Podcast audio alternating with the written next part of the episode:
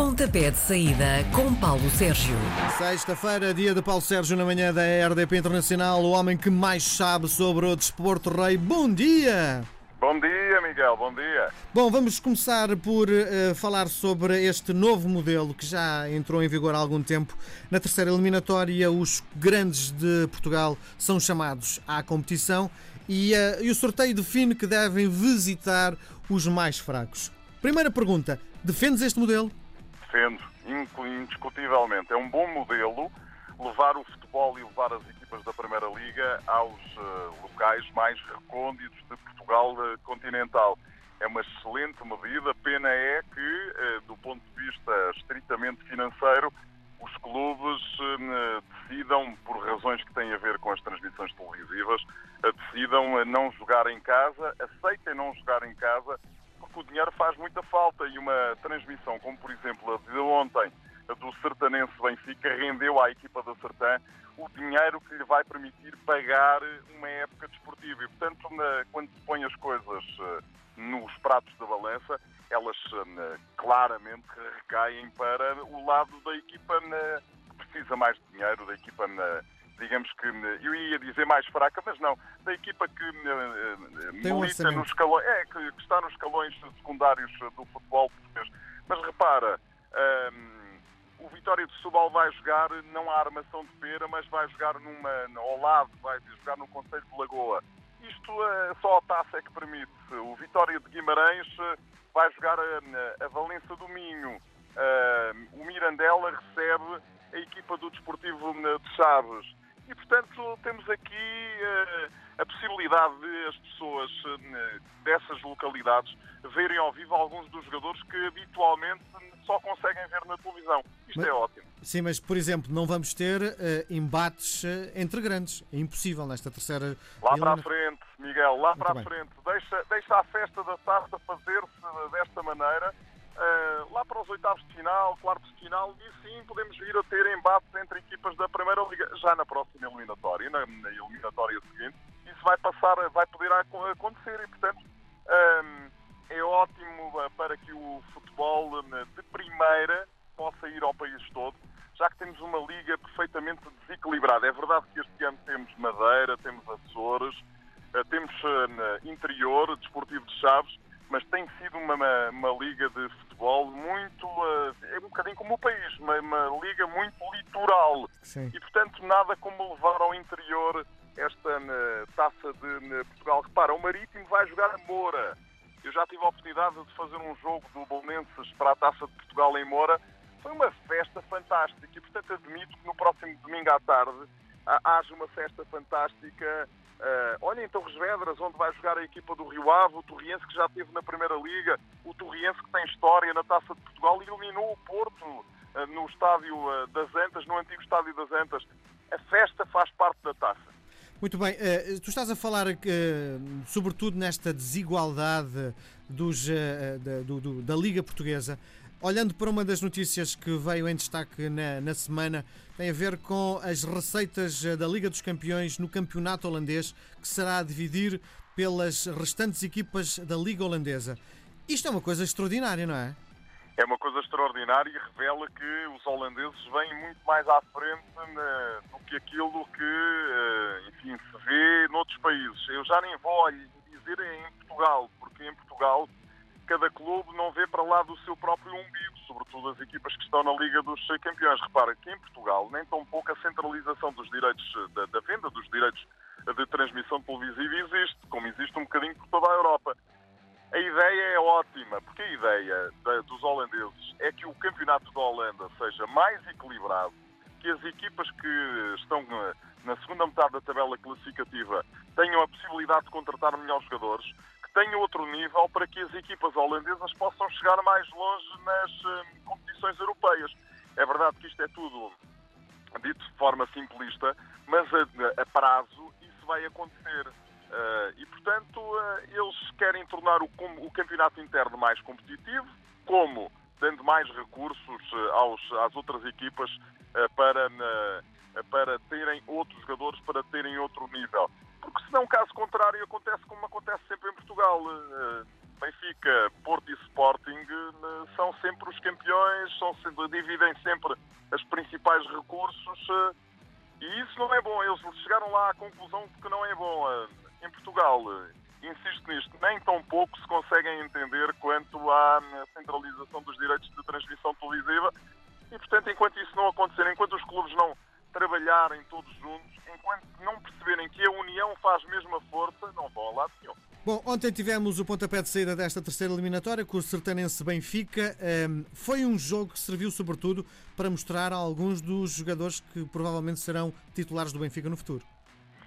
Serviu para isso, serviu uh, sobretudo para Jonas regressar aos gols. Jonas esteve parado uh, durante uma eternidade e regressou aos gols e eu partilho um bocadinho da opinião do Rui Vitória quando diz que a equipa ganhou aqui mais do que um jogo. Claro que ganhou porque deu minutos a uma série de miúdos que vão ser o futuro, como tu dizes, da equipa do Benfica, do futebol português, da seleção nacional e, portanto, é um ponto de partida, nem pouco mais ou menos é um ponto de chegada. O resultado foi aquele que todos estávamos à espera, a passagem do Benfica à quarta eliminatória da Taça de Portugal.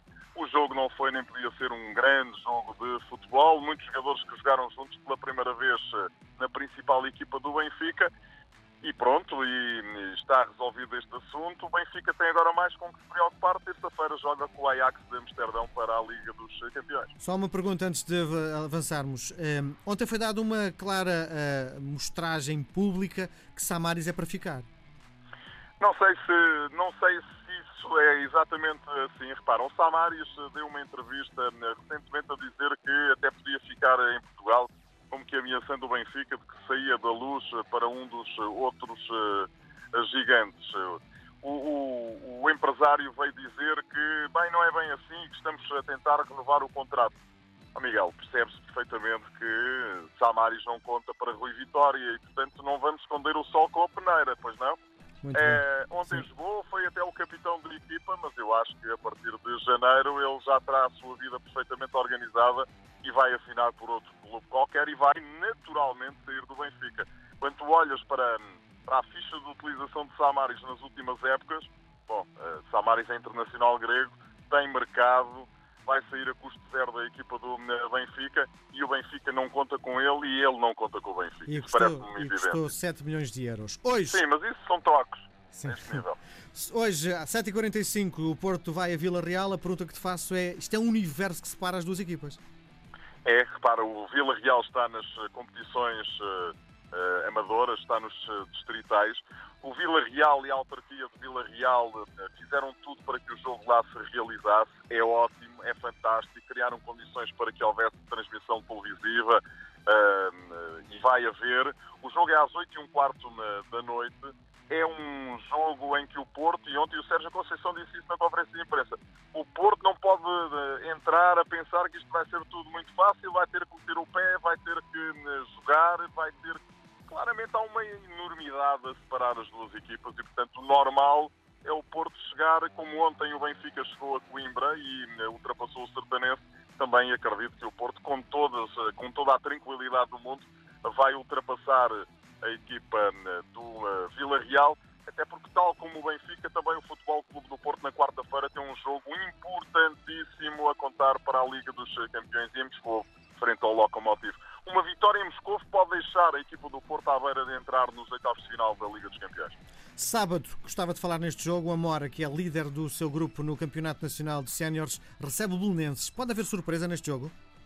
Pode pode haver surpresa. Repara, o, o, Amora fez um investimento, ou está a fazer um investimento para subir às competições uh, profissionais.